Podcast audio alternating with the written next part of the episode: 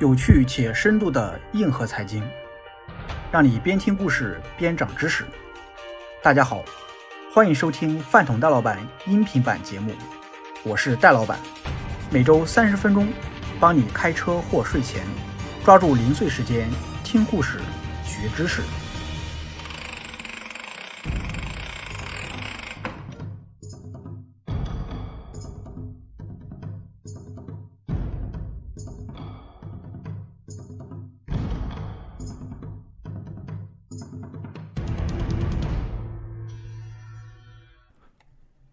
最近在喜马拉雅也上线了饭桶戴老板的投资思维课程，帮你像投资大师一样思考。有兴趣可以试听购买。欢迎收听有趣且深度的硬核财经，在下一轮。本期与您分享顶级交易，谁靠茅台赚了一百亿？作者沈辉，编辑楚宗竹、李墨天，系列顶级交易第一集，出品。远川研究所投资组。二零二零年十一月二十一日，众星捧月的贵州茅台突然被小股东告了。一位微博 ID 叫“茅台九百真不算高”的股东，对茅台向仁怀捐赠两点六亿元修污水厂，向习水县捐赠五点四六亿元修路的做法颇为不满，微博直接开怼，明修栈道，暗度陈仓。并联合小股东一起拿法律武器保护权益，赢得了苦大股东已久的中小股东们的掌声。作为 A 股名副其实的股王，无数利益攸关方围绕着两点六万亿的茅台市值，在或明或暗的博弈着。每次博弈都能引起传播和热议。随着事情的愈演愈烈，著名的茅台投资者但斌也在十二月发文称：“好公司的股权是稀缺股权。”王冠上明珠一般的企业更如此，应该珍惜。在投资圈里提到茅台，首先会想起但斌，但事实上，身上有茅台标签的并不只有他。冯柳、林园、段永平、李璐、陈哥、张辉、董宝珍、张坤、刘彦春、王宗和，这些投资圈耳熟能详的投资人都和茅台有过交集。茅台背后。是一个群星荟萃的投资江湖。那么，谁是茅台四百倍之路上的最大赢家呢？第一部分，草莽三大草根逆袭抄底。最早有据可查的，向公众阐述茅台价值的，是三个草根出身的人。二零零七年，但斌出版了一本《时间的玫瑰》。向赤水河深情表白。茅台镇空气中的微生物还在弥漫，赤水河的水还在流淌，小红梁还在生长，中国的白酒文化还在延续。总结下来就是一句话：低成本的茅台酒就是液体黄金，能提供源源不断的现金流。一九九二年，河南大学体育专业出身的但斌南下深圳，在一家投资机构担任证券分析师。菜鸟时期的但斌没少踩雷，相继在三二七砸盘事件和格林科尔造假事件中碰壁，接着把亲朋好友凑起来的两百五十万，在深深房里亏掉一半，差不多可以换算成如今的一套汤臣一品。受挫后的但斌下定决心，一定要搞价值投资。茅台上市的二零零一年，跳槽到大额证券的但斌，对券商。对券商坐庄颇为不耻，建议领导买茅台。在他眼里，茅台的护城河足够宽，傻子都能把公司经营好。适逢茅台当时的市值比库存酒的价值还低，属于钻石底。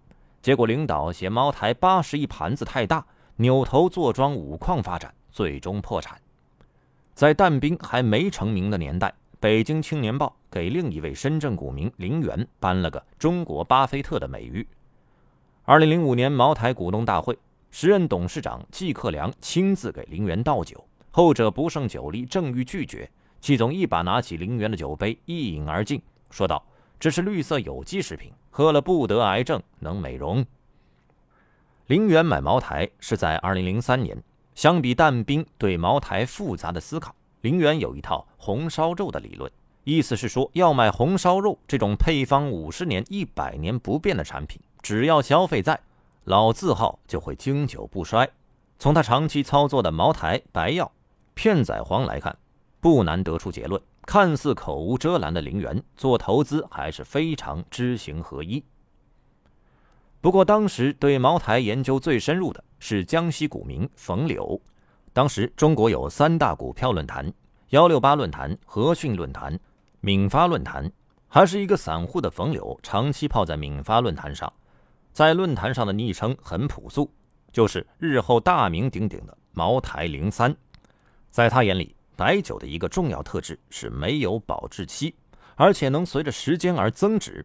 而具备提价能力的品牌白酒，在渠道的争夺上远胜于其他白酒，日后行业集中度必然提升。从盈利性、安全性和集中度角度考虑，茅台都是最好的选择之一。林园买茅台的同一年。冯柳辞掉了娃哈哈的销售工作，南下广东，成为一名专职股民，斥资三万元买入贵州茅台。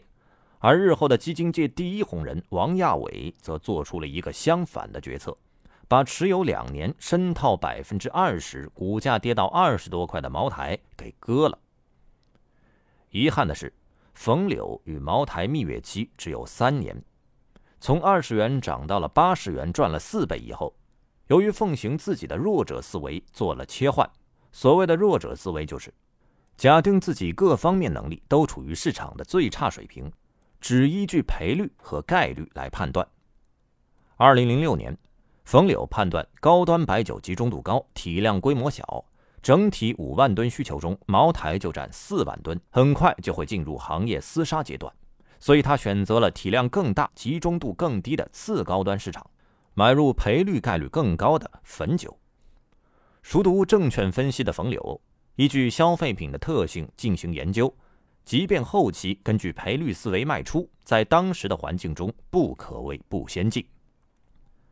二零零六年前，A 股经历了令老股民不堪回首的四年熊市。这四年里，有非典妖股香醋杀毒，有德隆系庄股灰飞烟灭。有巴菲特抄底港股中石油，有一个暴亏一万个月工资的陈光明押宝五朵金花，更有三个草根出身的大佬借助茅台完成了自己的翻身成名作。在不经意间，茅台此时也步入了自己的历史时刻，产量突破了万吨大关，这让人遥想起伟大领袖。可是，在一九五八年亲自批示，茅台何不搞他一万吨？一万吨之后，茅台迎来了增量扩产的黄金十年，而压住茅台的阵容里也迎来了新的玩家——机构。第二部分，萌芽，绝代双骄，基金传奇。二零零六年，消费税率下调，茅台量价齐升，带动业绩高增。股权分置改革给出了市场满意的对价方案后。茅台股价连续打出了涨停，可是茅台依然不是那会儿 A 股的主角。零五年汇改后的热钱涌入和中国的信贷扩张，使得零六年非银金融板块直接涨了百分之三百。其次是银行，如今沦为三傻之一的大金融，在当时是公募眼中的香饽饽，高达百分之四十的公募仓位占比，即便是当今抱团的食品饮料。也相形见绌。市场笼罩着牛市的氛围，彼时公募第一次体会到了属于自己的春天。兴业银行北京广安门支行门口出现了大爷大妈凌晨四点携百万现钞排队抢购基金，热度堪比现在上海前滩万人摇号四十八平鸽子屋上风鸣笛。零六年三季度，在公募圈普遍把大盘银行。是做价投信仰之际，茅台的十大流通股东中悄然出现了富国天益的名字。天字辈的基金是富国的金字招牌。朱少醒十五年磨一剑的富国天惠，此处不做赘述。富国天益不仅是历史上持有茅台时间最长的公募基金，也成就了如今上海滩两大基金总经理。汇添富基金总经理张辉，富国基金总经理陈哥。零三年前的富国很难说是价值投资的簇拥。陈哥曾回忆，投资偏短线，重趋势，更多以交易为主。当时许多基金公司的头脑风暴会都会有基金经理讨论今天是第几波，明天是第几浪。那会儿还是富国基金普通研究员的张辉，深感与市场上看 K 线图炒股的基金经理三观不合，所以张辉刚当上基金经理不久，就把茅台买入囊中，成为了市场上第一个买茅台的基金经理。零四年管理富国天益后，更是把茅台买到了第一大持仓股。在此期间，市场正从前一年五朵金花行情的热潮中走出。一路阴跌了一年，直到二零零五年六月的九百九十八点。相反，在茅台中避险的张辉斩获了偏股混合型基金冠军。在富国引入外部股东蒙特利尔银行后，召开了一场富国投研历史上的莫干山会议，基金经理的构成彻底改变，由交易经验丰富的交易员转变为研究功底扎实的研究员。这位陈哥这样的研究好手，以后的晋升趟平了道路。二零零五年，陈哥接过张辉的衣钵，成为了新一任富国天益基金经理。而此时的茅台刚刚完成自己的小商模式的渠道改革。零五年国庆节前后，大经销商广州麦德龙屡次低价倾销茅台，打乱了茅台的价格体系。于是，茅台开除了麦德龙。在各个重点区域，培养多家具备政商客户的特约经销商，各经销商的相互制衡，避免了做大对公司的反制。小商模式堪称茅台超越五粮液的关键所在。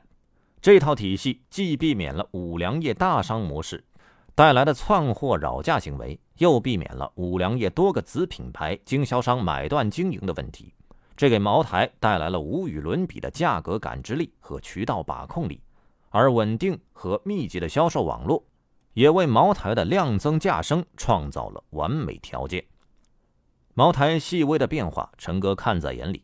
在后来的采访中，陈哥表示，中国的白酒行业消费总量不会有太快的增长，高端白酒随着消费升级会呈现高速的增长。茅台生产的百分之一百是高档酒。奉行多品牌和低价策略的五粮液被茅台抢走酒王，似乎只是时间问题。二零零六年，富国天益的新舵主陈哥开启了自己的猎杀时刻，左侧大手笔买入茅台，一同买入的还有刚刚跳槽到汇添富的张辉，其掌管的汇添富均衡增长，一把买到茅台第三大流通股东。不过，在他们拥抱价值之时，当时公募圈却是另一个画风，资产注入和重组才是投资主线。茅台第一大流通股东广发策略优选基金经理何震就曾吐槽：“一个医药研究员给我推票，原因竟是他药房的土地值钱。最可气的是，报告出来直接拉了三个涨停。”二零零八年，金融风暴席卷了刚刚营收超越五粮液的茅台。这一年，茅台跌了百分之六十多，很多基金跌去百分之四十以上。富国内部也有人建议公司进行减仓，但是对于陈哥来说，过度反映悲观预期的市场，往往让优质公司呈现出更好的价值投资。在整个茅台下跌的过程中，富国天益继续买入茅台。天酒回灯重开业，在富国天益抄底之后，四万亿基建投资一声炮响。直接开启了白酒爆发式的需求。作为社交礼品的高端白酒，迎来了最高光的时刻。而陈哥持股数量在2009年一季度达到历史巅峰，从而享受了茅台强劲的修复上涨。不过，风暴接踵而至。2012年开始的反腐风暴和塑化剂事件，让整个白酒行业陷入漩涡，茅台也无法幸免于难。股价一度下跌了百分之五十多，这次事件严重到让段永平出山维护，让但兵一度出现信仰动摇，让富国天益也在不断砍仓，更是让董宝珍愿赌服输裸奔。似乎只有冯柳躲开了这个大坑。他在二零一一年十二月在淘股吧上发表了一篇对茅台的冷思考的文章，阐述了自己阶段看空茅台的理由，逻辑比较复杂，这里就不展开了，大家可以自行搜索阅读。不过，从2005年到2014年，陈哥在管理富国天益整整九年的时间里，创造了年化百分之十八点三八的年化收益，堪称那个混乱年代的奇迹。复盘2012年前的茅台，凭借渠道改革、涨价扩产。迎来了量价齐升的黄金十年，源源不断的预收账款成为茅台最好的盈利蓄水池。茅台的确是这十年最好的成长股之一。张辉和陈哥成了公募在茅台投资史上的标志，富国天益这支传奇基金也成为了中国价投萌芽的代表。二零一五年，A 股再一次经历了熊市洪流。持续了一整年的炒小、炒差、炒新盛景，仅仅两个月便化为了泡影。内资闭眼割肉，打造了茅台最后的黄金大底。此时，新的玩家正在通过沪股通登上了压住茅台的这个舞台。好，以上就是本期全部内容。本期与您分享了顶级交易，谁靠茅台赚了一百亿的上半部分。在下期节目中，将继续与您分享该片下半部分。喜欢的话，欢迎订阅及关注，更多有趣且深度的硬核财经故事，我们下期继续来分享。在下一轮，下期再见。